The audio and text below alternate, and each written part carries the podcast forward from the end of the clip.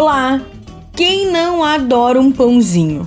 E hoje vamos de pão caseiro com abóbora e cobertura de coco, bem fácil de fazer. Anote aí: 500 gramas de abóbora cozida, 15 gramas de fermento biológico seco, um quarto de xícara de açúcar e mais 3 quartos de xícara de açúcar.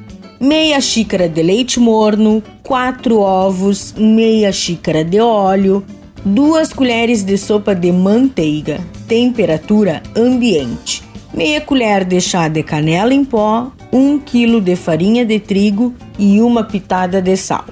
Para cobertura, meia caixinha de leite condensado, um vidro de leite de coco e meia xícara de coco ralado. O modo de preparo: em uma tigela, comece misturando o fermento, um quarto de xícara de açúcar e o leite. Então, reserve. Em outra tigela, amasse a abóbora até obter um purê bem liso. Acrescente os ovos, o óleo, a manteiga, o açúcar, a canela e o sal. Junte o fermento delicadamente e misture bem. Adicione aos poucos a farinha e quando estiver difícil de mexer com a colher, Disponha ela em uma superfície enfarinhada e sove por uns 10 minutos. Divida a massa formando bolinhas. Então, coloque em assadeiras de bolo inglês untada com óleo.